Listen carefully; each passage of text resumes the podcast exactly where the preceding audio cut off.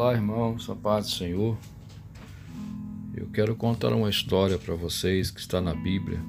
Essa história fica em 2 Crônicas, capítulo 22 em diante, 22 e 23, que conta a história de um, uma mulher chamada Thalia, que ela é descendente de Acabe. Ela é filha de Acabe. Ela casou com um homem chamado Georão. Georão gerou Acasias nesse casamento que teve com esta mulher. E Georão era da tribo de Judá, da descendência de Davi, e era o rei de Judá, rei de Israel. E quando esse Jorão morreu, Atalia, que era sua esposa, pegou o seu filho mais novo, Acasias, e colocou ele como rei. E logo depois este este jovem, por um ano só que reinou, morreu e esta mulher, chamada Atalia, que é a sua mãe, matou todos os descendentes do rei. Procurou todos eles e exterminou eles. Ela destruiu toda a semente real de Judá. Porém, sobrou um jovem que foi escondido e o nome desse jovem era Joás. E ela não conseguiu matar ele. E a Thalia, para nós no dia de hoje, ela simboliza o pecado, simboliza os demônios que tentam entrar na casa de Deus e exterminar aqueles que têm promessas de Deus exterminar aqueles que estão na presença do Senhor e o que o Senhor os guarda e que o Senhor os usa.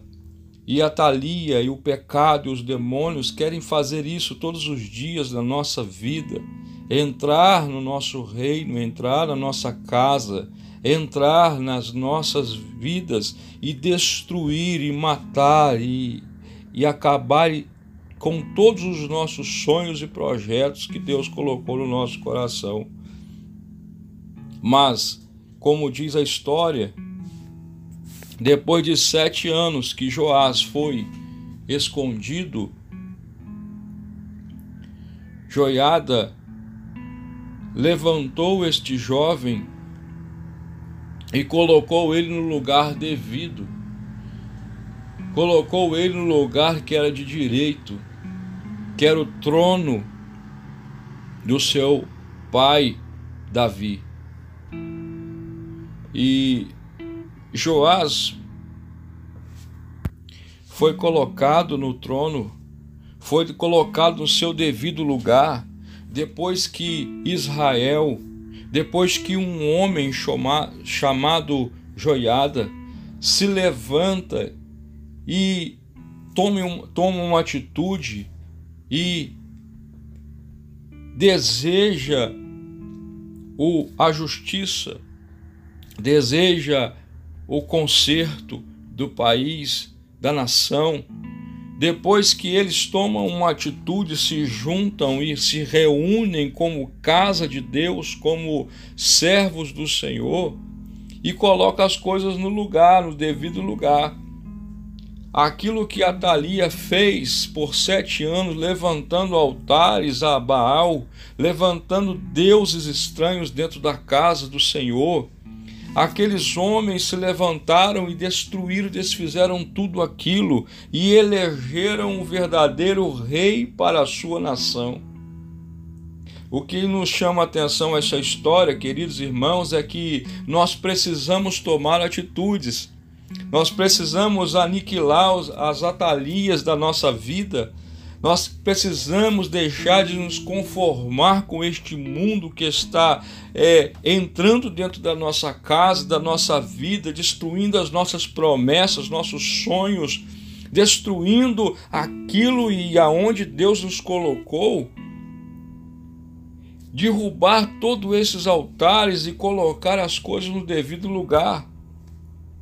Nós não vamos colocar Joás no trono, nós precisamos colocar Jesus Cristo no trono, no devido trono dele na nossa vida.